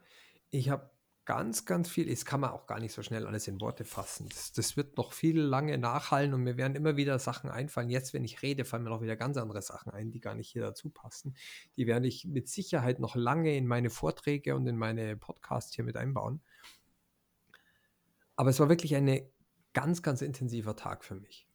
Und am Sonntag, äh, Montag hat man halt gemerkt, dass Montag war und das, was ich sehr schade fand, aber auch verständlich ist, dass alle Leute nur für ihren Laptops gehangen sind und, und eine ganz, ganz andere Stimmung da drin war, weil plötzlich war die Arbeit im Vordergrund und nebenbei war die Messe noch da. Hm. Und Der Klassiker. ja, ja. Und äh, zwar gab es dann beim Essen wieder so Mittagspause, wo sich die Leute getroffen haben und in den Vorträgen war auch immer ein bisschen was gefüllt, aber so dieses, dieses am Messestand, der Weiß, das Weißbierkarussell war meistens leer, war auch eine ganz andere Stimmung, also so, wo man schon gesehen hat, wo die Prioritäten von den Leuten ganz anders gelegen sind. Äh, natürlich war auch noch am Abend vorher die Party und viele Leute waren auf der Wiesen und der eine oder andere war kaputt und wie auch immer so. Erster Tag ist man noch motiviert, am zweiten Tag schläft man seinen Rausch aus. Ähm, das, das, das hat man einfach gemerkt.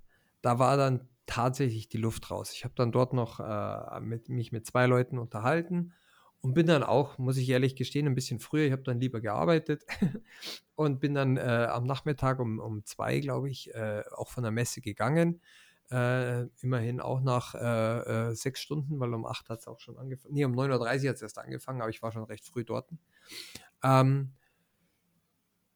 und dann kam, um das Ganze hier auch nochmal zum Abschluss zu bringen, dann kam der eigentliche Highlight-Tag, nämlich der, der Tag im Schottenhammelzelt, wo alle 5000 Leute sich zu sogenannten Captain's Tables einfinden konnten, wo man äh, in kleiner Runde mit acht Personen, also sieben Personen plus einem Captain, ähm, einfach mal über alles Mögliche reden durfte.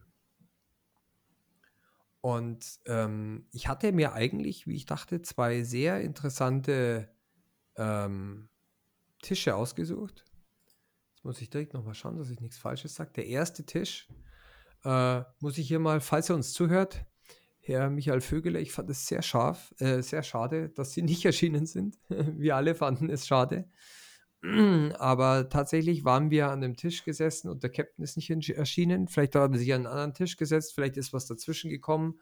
Und Absagen geht ja auch schlecht, wenn, wenn die Hütte brennt und er muss gerade irgendwas in der Firma machen oder kriegt einen anderen Termin rein, ist schwierig. Nichtsdestotrotz, so ganz unentschuldigt zu fehlen, war ein bisschen doof. Ähm, ich habe aber dann, wir haben uns halt dann ohne den Captain alle miteinander unterhalten. Das war ich auch ganz interessant, weil es dann doch noch mal in so einem, an so einem Bierzelttisch eine erzwungene Konversationsrunde war. Und man hat sich noch mal schön austauschen können. Und äh, dann gab der, das einzige Problem, was ich auch sagen muss, war, es, die Zelte waren nicht geheizt und um 9.45 Uhr in der Früh auf der Wiese, uh. es war uh. so kalt, ich habe so gefroren. Es war einfach nur arschkalt in diesem Zelt. Ich konnte auch kein Bier trinken, weil ich kann um 9 Uhr noch keine Mass Bier trinken. Das heißt, ich habe alkoholfreie Mass getrunken. Ähm, da ist halt auch wenig Stimmung aufgekommen. Und dann kam der zweite Tisch und da muss ich jetzt wirklich auch, deswegen nenne ich ihn auch wirklich gerne, einen, einen Shoutout an den Herrn Florian Otte geben, CTO der Keller Group. Ähm, hat mir sehr gut gefallen, das Gespräch. Äh, tatsächlich war es auch ein bisschen holprig, weil fast alle am Tisch die Keller Group falsch gegoogelt hatten.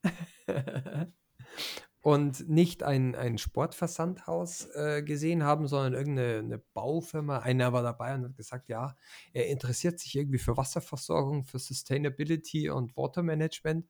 Das ist irgendeine andere Kellergroup gewesen, die, die halt irgendwas anderes macht, aber nicht die, von der er war. Ähm, deswegen war das dann ganz witzig, wie wir da zusammengesessen sind und auch ins Gespräch gekommen sind. Ähm, letztlich hat er aber ein, eine für uns oder für mich wirklich die Story der ganzen Bits and Pretzels erzählt, weil äh, er als CTO quasi in den letzten drei Jahren bei der Firma das geschafft hat, wofür wir bei ganz vielen anderen Firmen kämpfen.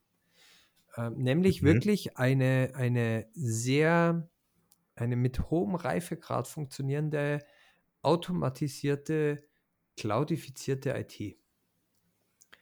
Und okay, cool. Ähm, die haben einen, einen extrem hohen, extrem hohen Grad, wie ich das so mitbekommen habe, äh, wie sie ihre Server bedienen, wie sie das Ganze auch automatisiert haben mit Pipelines, mit äh, in der Cloud bereitstellen, äh, mit, mit DevOps. Und der hat davon berichtet, ähm, dass es wirklich auch bei ihnen so ist, dass er dieses, dieses äh, dieses Glück hat inzwischen. Also er hat sich erinnert, so vor ein paar Jahren, bevor das noch nicht so weit war, da, wenn irgendein Change war oder wenn irgendwas war, dann ist, der hatte sein Handy immer auf äh, an. Wenn in der Nacht was schiefgegangen ist, dann musste er mit einspringen. Und notfalls nicht nur die Bereitschaft, weil man weiß nicht, was alles schiefgegangen ist, und man musste nochmal seinen Laptop griffbereit haben.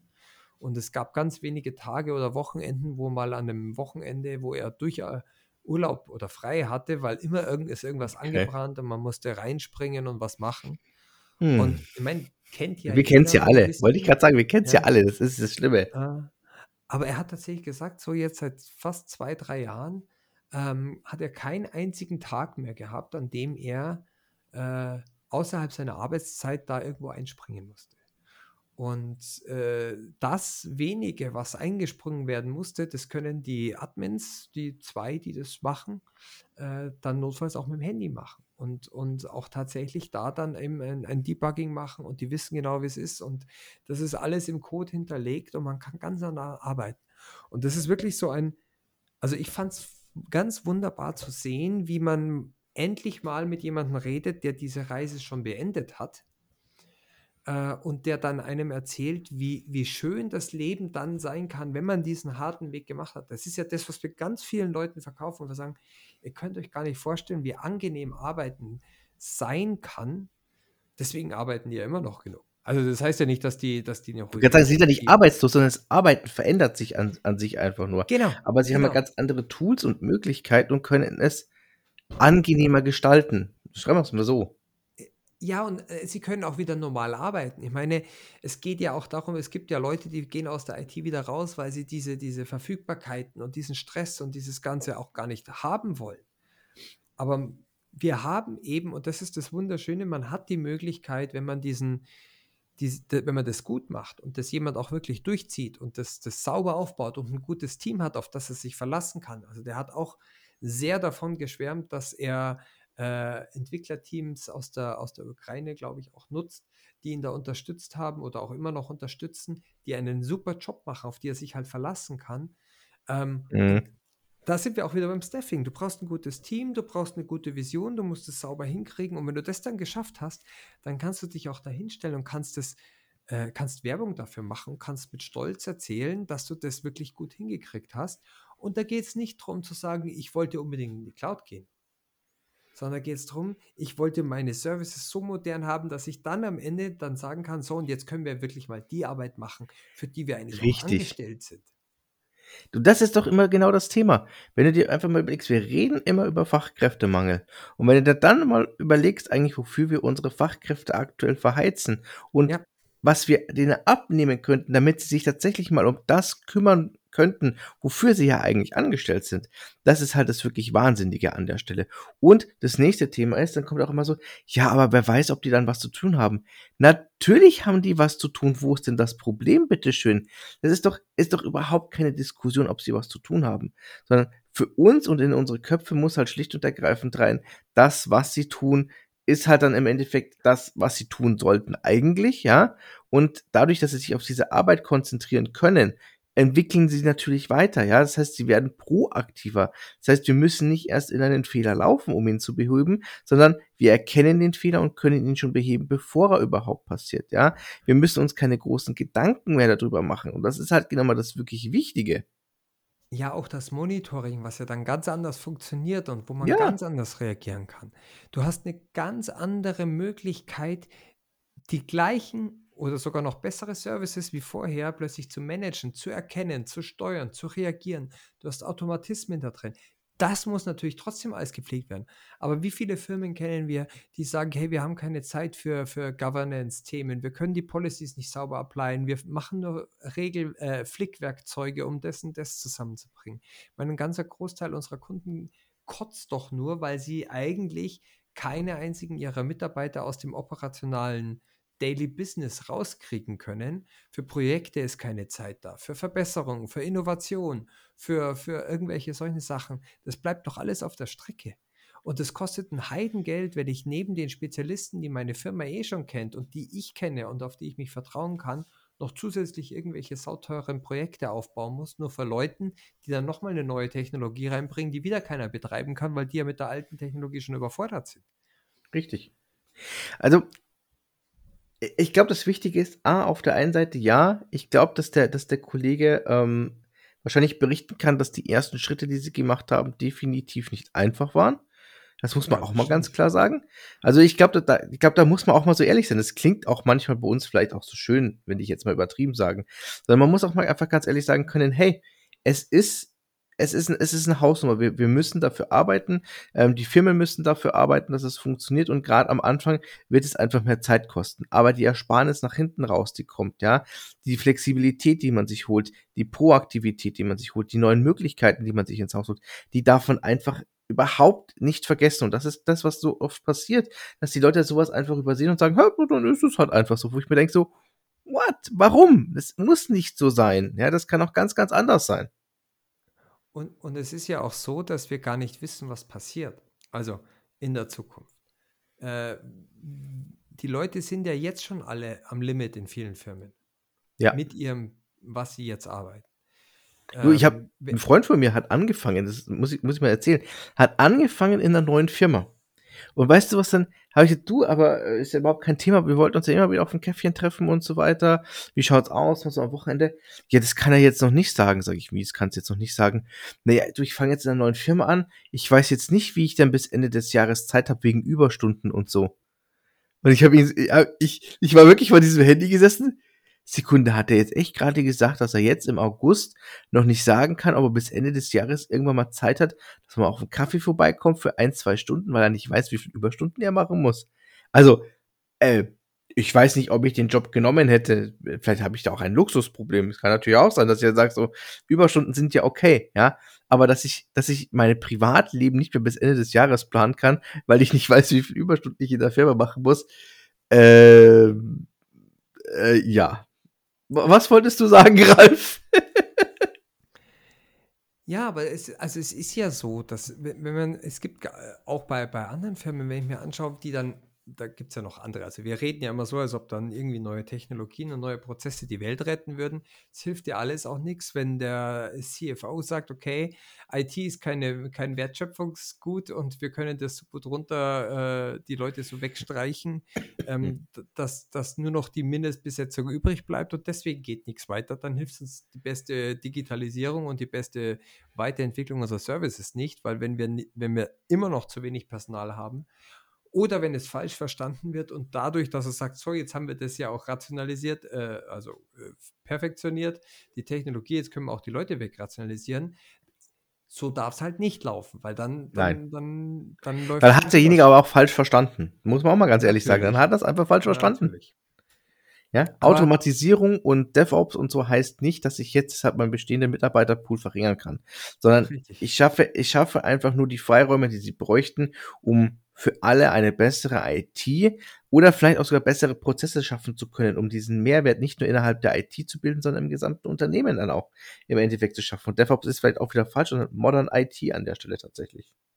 Richtig. Und ich glaube, das ist wiederum so ein Punkt, da muss man genau solche Leute in, in, in C-Level-Positionen haben, die nicht, die nicht nur schauen, wie schaut mein Budget fürs nächste Jahr aus, wie kann ich mir diese Investitionen sparen und warum muss ich die überhaupt reinbringen, sondern da braucht man, ich sage es jetzt nochmal zum Abschluss, da braucht man dann auch die Vision zu sehen, wo will ich in drei Jahren stehen. Will ich in drei Jahren immer noch so arbeiten wie heute oder will ich da was verändert haben? Und wenn man dann gute Menschen da drin hat, die das auch durchziehen, die auch in diesen Zeiten dieser Migration oder dieser, dieser Transition-Phase, ja, da, da wird es vielleicht mal eng mit der Freizeit. Da muss man sich dann den Arsch aufreißen, aber man macht es ja, um dann später ein äh, Ziel erreicht zu haben, um dann die Arbeit zu bekommen, in der man gerne arbeitet, wo man sich wohlfühlt, wo man weiß, dass man etwas erreicht hat und dann auch ganz anders eine ganz andere Qualität abliefern kann. Ähm, also das, das hat mir, hat mir tatsächlich imponiert und ich habe das, hab das sehr, sehr genossen, ähm, da auch immer wieder so ein bisschen von ihm zu hören. Dieses so ein, so ein, so ein sehr, sehr schönes Zukunftsbild. Ich hatte noch andere Gespräche, auch noch, ich hatte ja noch mal noch einen Wiesenbesuch, einen geschäftlichen, wo ich mich auch mit einem Enterprise-Architekten von einer Firma, die sehr, sehr weit ist, äh, unterhalten konnte. Und der hat genau das Gleiche gesagt. Er hat auch gesagt, für uns ist es gar keine Frage gewesen, ob wir in die Cloud gehen oder ob das mehr kostet, sondern es war einfach nur eine Frage, wir wollen so arbeiten in der Zukunft und wir können das nur durch Nutzung der Cloud erreichen. Und jetzt haben wir die Probleme. Natürlich haben die immer noch große Probleme mit Klassifizierung. Die S3-Daten sind in allen Unternehmen ein Riesenproblem. Wie kann ich Mhm. äh, äh, kritische Daten in der Cloud verarbeiten? Die meisten lösen es ja so, dass sie sie gar nicht erst in die Cloud lassen, weil alles sonst äh, den Bach runtergeht. Also da gibt es immer noch Ja, ja, ich also weiß, was du meinst. Von einem äh, Datenschützer aus äh, oder von einem Auditor aus gesehen, aber äh, die, die, die Probleme werden ja nicht weniger, aber es kommen, es können ganz andere Probleme. Angeschaut werden. Ich will mich doch nicht im Jahr 2022 und mehr damit beschäftigen, wenn ein Server nicht mehr rund läuft, dass ich mich per RDP auf den einlogge und schaue, wie kann ich den debuggen und mit wie kann ich da an dem Server irgendwas rumfuhrwerken, damit er wieder funktioniert. Das Mhm. kostet mega viel Zeit, das ist mega aufwendig äh, und, und kann nur von einzelnen Spezialisten, die den gesamten Server kennen können, äh, gedebuggt werden, die dann auch noch verfügbar sein müssen, wenn dort eine Störung auftritt. Das ist doch, das war früher notwendig, aber das, das brauchen wir heute nicht mehr. Das können wir ganz anders lösen. Und Richtig. mit dem Personalmangel, äh, andere Firma, mit der ich gesprochen habe, da haben jetzt äh, Leute gekündigt, die haben ein Riesenproblem, weil ihre, ihre, ihr, ihr, wie sagt man, das ist ja quasi ein Brain Drain, wenn jetzt irgendwie so zwei, drei Leute bei einer Firma gehen, die den Laden am Laufen gehalten haben und Uh, plötzlich ja. äh, ist dann drei Monate später sind die nicht mehr da. So was willst du denn machen, wenn das so hochspezialisierte Sachen waren, die das alles nur mit äh, auf einem Server, den sie konfiguriert haben, Das muss doch nicht mal hochspezialisiert sein, Ralf. Wir haben, wir hatten schon, oder wir haben und wir hatten schon Kunden, da ist es einfach so, da sind, da sind einfach wirklich zwei, drei Leute gegangen, die kannten sich halt dann mit Container aus, die kannten sich mit dem Kubernetes aus, die kannten sich damit aus. Und das war nur eine Handvoll Leute und die sind dann gegangen. Und dann sind die Systeme einfach tatsächlich so lange betrieben worden, bis sie irgendwann mal auf einen Fehler gelaufen sind. Und dann hat man uns im Endeffekt dazu geholt und gesagt, hey Leute, wir haben hier so ein kleines Problem. Äh, äh, die Kollegen, den Dienstleister, wie auch immer, den gibt es nicht mehr oder die Kollegen bei dem Dienstleister gibt es nicht mehr. Und ähm, hier läuft gerade alles schief. Also ähm, das darf man auch nicht vergessen. Und es ist, sage ich mal, heute Kubernetes mit Helm-Charts und so weiter ist nicht so high sophisticated, ja. Aber wenn du niemanden hast, der das kann, der sich damit schon mal beschäftigt hat, dann stehst du trotzdem damit runtergelassenen Hosen. Das muss man mal ganz klar sagen. Also es müssen nicht immer die Spezialisten sein, die gehen müssen. Und wenn deine Dokumentation einfach unvollständig ist und äh, du dann das, ja. Reverse Engineering betreiben musst, damit du weißt, warum was wie funktioniert. Und das sind ja alles businesskritischere äh, Applikationen oftmals. Ja, Also ja. auch, auch daran muss man denken. Wir, wir sagen ja nicht, äh, die Cloud ist ja, ist ja eigentlich nur das Mittel, wie man diese modernen Tools, äh, everything as code, wie wir immer so schön äh, sagen, und gleichzeitig everything als Dokumentation dadurch haben, wie wir das hinkriegen können. ja. Also äh, es gibt so viele Gründe, das hinzukriegen und das, diesen Aufwand, diesen langfristigen Weg dorthin zu planen und dann auch umzusetzen und ganzflächig richtig auszuwählen. Ähm, am Ende ist der, der Erfolg einfach, und das ist ja dann jetzt erstmal nachhaltig. So wie die Firmen arbeiten, äh, diese Beispiele, das ist ja nichts, wo man sagen muss, ja, und in zwei Jahren kommt der nächste heiße Scheiß und dann bauen wir wieder Perimeter-Firewall Wall auf. Nee, äh, so funktioniert es nicht. Ähm, äh, da, da, da wird etwas gemacht, dieser, dieser Schritt in diese Richtung, der, der ist etwas, was wirklich langfristig einen Benefit für sämtliche IT bietet. Nur man muss halt offen sein und den mitgehen. So schaut's aus. Ja, schönes Ende. Ähm, meine letzte Frage an dich, wie gesagt, du hattest ja, du hattest ja meine Frage schon beantwortet, aber letzte Frage an dich. Äh, Bits and Pretzels 2023. Ja oder nein? Was denkst du? Oder für wen macht es denn Sinn, dahin zu gehen? Vielleicht auch mal so als kleines Recap für die, die jetzt mal zugehört haben, so nach dem Motto so, hey, macht es denn für mich jetzt Sinn, da mal hinzugehen? Ja oder nein? Ja? Vielleicht, vielleicht mal so aus deiner Sicht, aus, aus deiner Perspektive, wer sollte da hingehen? Wer kann sich das gerne mal anschauen? Ja? Und für wen macht es vielleicht überhaupt keinen Sinn, dahin zu gehen?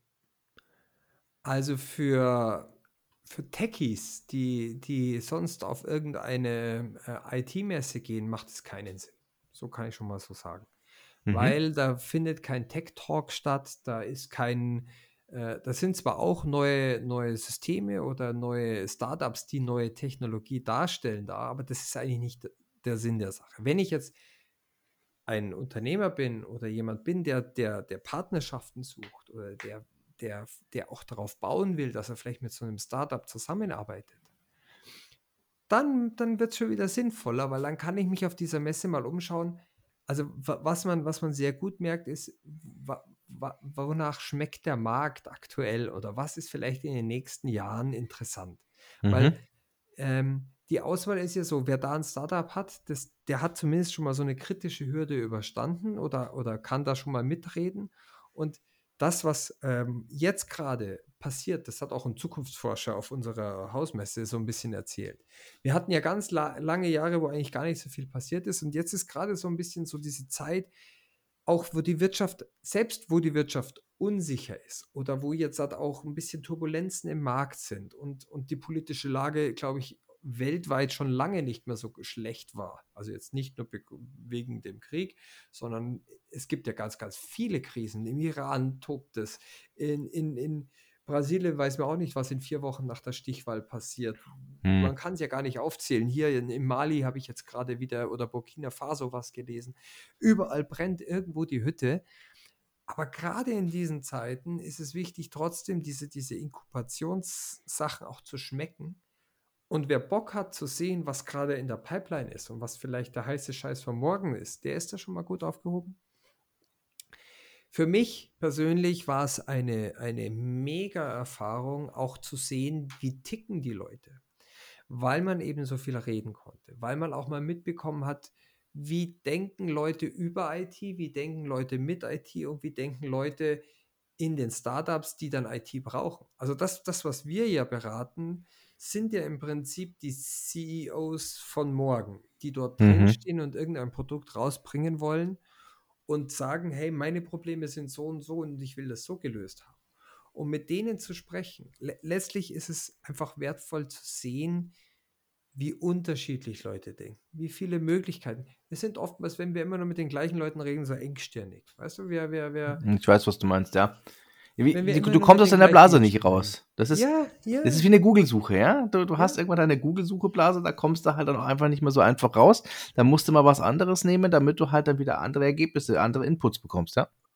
Und, und ich habe mich mit, mit einem unterhalten, der hat äh, NFT-Tokens äh, produziert, die er an Modelabel äh, rausgeben will, damit die in ihre Kleidung diese NFT-Chips implementieren können, damit dann das Ganze mit dem Metaverse verknüpft wird und dann hat man irgendeine Gucci-Tasche im, äh, Tasche im Metaverse, die dann mit seinem Kleidungsstück in der Real World verlinkt ist. Also das sind Technologien, okay. da genau so habe ich auch reagiert. Das sind wir einfach vielleicht ein bisschen zu weit weg, aber es ist auch spannend, mal sowas zu hören. Also das sind ähm, einfach, im Prinzip ist es Diversität, ähm, internationale Diversität, natürlich mit einem starken Fokus auf Europa. Frankreich war durch eine spezielle Partnerschaft auf der Messe sehr stark vertreten. Ähm, die Franzosen haben da auch einen, einen sehr starken äh, Gründermarkt, der dort reinkommt. Es ist also, wer Interesse hat zu sehen, wie das morgen sein könnte, Wer Interesse hat zu sehen, wie andere Leute ticken und trotzdem einen Erfolg haben, weil nicht nur ein Weg führt zum Ziel, sondern es gibt ganz unterschiedliche Wege, die dann trotzdem für denjenigen zum Ziel führen, einfach ein diverses Denken kriegen und einen gigantisch tollen Marktüberblick, was es alles für Möglichkeiten, für Lösungen gibt, für unterschiedliche Ansätze, für Erfolgsstories das ist einfach, es ist so eine Art Metamesse für mich gewesen. Ähm, Im Gegensatz zu der Messe, die ich zwei Tage davor hatte, wo Hersteller ihre Produkte angepriesen haben. Das ist auch spannend. Äh, ich finde es auch spannend, was, was jetzt Cisco an, an Neues so alles rausgebracht hat oder, oder äh, eine, eine, eine schöne High-Security-Lösung für Bundes, von einer Bundesfirma äh, ähm, für Security das, das, das gehört für unsere Branche dazu, aber für unser, für unseres Big Picture muss ich wirklich sagen, war das eigentlich die, die, die tollste Erfahrung, die ich hatte. Und ich habe auch, Peter, wir werden uns darüber auch noch unterhalten und wir werden vielleicht auch noch mal ein paar Podcasts machen. Ich habe zwei, drei interessante Partnerschaften, die, die eventuell dann auch in der Zukunft für uns interessant äh, werden könnten, dort geschlossen. Okay, klingt gut ähm, mit Startups, die uns eventuell auch unterstützen können, die genau gesagt haben, hey, wir haben hier was, wir könnten eure Hilfe brauchen. Und wo ich gesagt habe, ihr, ihr habt da was, das wollen oder machen wir gar nicht, da können wir zusammenarbeiten. Ähm, oder auch eine andere Firma, die gesagt hat, hey, ich stelle dir mal unser Produkt vor und wer weiß, ob dir irgendwie über den Weg läuft und du kannst es dahin weiterverkaufen. Ich finde sowas spannend. Und für jemanden, der sich einfach in so eine äh, in so eine Materie, in so ein, so ein, so ein Überraschungsei reinstürzen will und einfach super nette, super interessante Menschen kennenlernen will, die jeder eine tolle Story haben, die einem wieder Mut machen und Spaß machen, wofür wir dann letztendlich auch arbeiten, der kann da hingehen. Super, Ralf. Dankeschön. Ich merke schon, dir hat echt Spaß gemacht. Ich sehe, das Lustige ist, die Leute sehen es ja nicht, weil wir heute mal wieder ohne Video sind, aber er grinst bis über beide Ohren. Äh, von daher, also Ja. heißt für dich, wir, also das heißt auch für unsere Zuhörer nächstes Jahr Bitbattles 2023, äh, wir werden dich wieder sehen, wieder antreffen. Ja, also da, da reden wir nochmal separat drüber, wie, wie, wie wir das machen. Ich fand es eine spannende Sache. Vielleicht gehen wir zusammen hin oder einer von uns. Das Early Bird Ticket haben wir ja schon verpasst. Das gab es nur an einem Tag. Gut, okay. Jetzt schon Äh, für nächstes Jahr. Ja, ja, gleich irgendwie zwei Tage später gab es für, für, für 18 Stunden irgendwie das Early Bird Ticket. Ähm, aber vielleicht, vielleicht habe ich ja bis dahin ein Startup und kann dann auch ganz anders hinkommen. Ja, müssen wir einfach mal schauen. Das werden wir sehen, das werden wir sehen, was es nächstes Jahr noch alles gibt. Puh, heute habe ich aber viel geredet. Nächstes Mal darfst du von deinem Urlaub erzählen, Peter. Da gibt es nicht so viel zu erzählen. Ich glaube, das will auch keiner wissen. Aber beim nächsten Ja. Mal, wir müssen mal schauen. Wir haben ja zwei liebe Kollegen, die auf die Microsoft Ignite fahren, die jetzt dann auch ist. Ähm, ich glaube, die sind jetzt die ganze nächste Woche, glaube ich, mit Anreise und Abreise, wieder Zurückreise und so weiter unterwegs. Schauen wir mal, vielleicht können wir den einen oder anderen davon überzeugen, so, hey, wäre cool, wenn ihr ein bisschen was darüber erzählt. Wir versuchen, wir versuchen mal unsere Möglichstes zu tun, sage ich mal an der Stelle. Und ansonsten, Ralf, dir vielen lieben Dank für deinen Bericht, für deine Erfahrungen, die du gesammelt hast. Vielen lieben Dank für deine äh, wie immer höchst äh, angenehme Gesellschaft. Uh. In diesem Sinne, euch allen da draußen, danke fürs Zuhören. Ihr wisst ja, Fragen, Regen, Anwendungen und so weiter. Nee, Anwendungen? Habe ich jetzt Anwendungen? Egal. Einfach an redaktion at cloud-podcast.de schicken oder über die üblichen äh, Kanäle wie Twitter, Instagram, Facebook und wie sie alle heißen. Links findet ihr natürlich wieder mal im Text. Das kennt ihr ja schon alles. Und ja, jetzt wollte ich schon beinahe gute Nacht sagen, weil bei uns ist es dann doch schon 23 Uhr. Wir sind heute mal ein bisschen spät dran mit der Aufnahme. Halleluja. Aber euch noch viel Spaß, schönen Tag, schönen Abend, wie auch immer. Bis zum nächsten Mal. Pfiat euch. Danke fürs Zuhören. Über Feedback, Kritik und Anregungen würden wir uns freuen. Sie finden uns auf Xing und LinkedIn. Noch einen schönen Tag und bis zum nächsten Mal. Das Intro und das Outro wird präsentiert von Amazon Web Services und Google Cloud Plattform Text-to-Speech.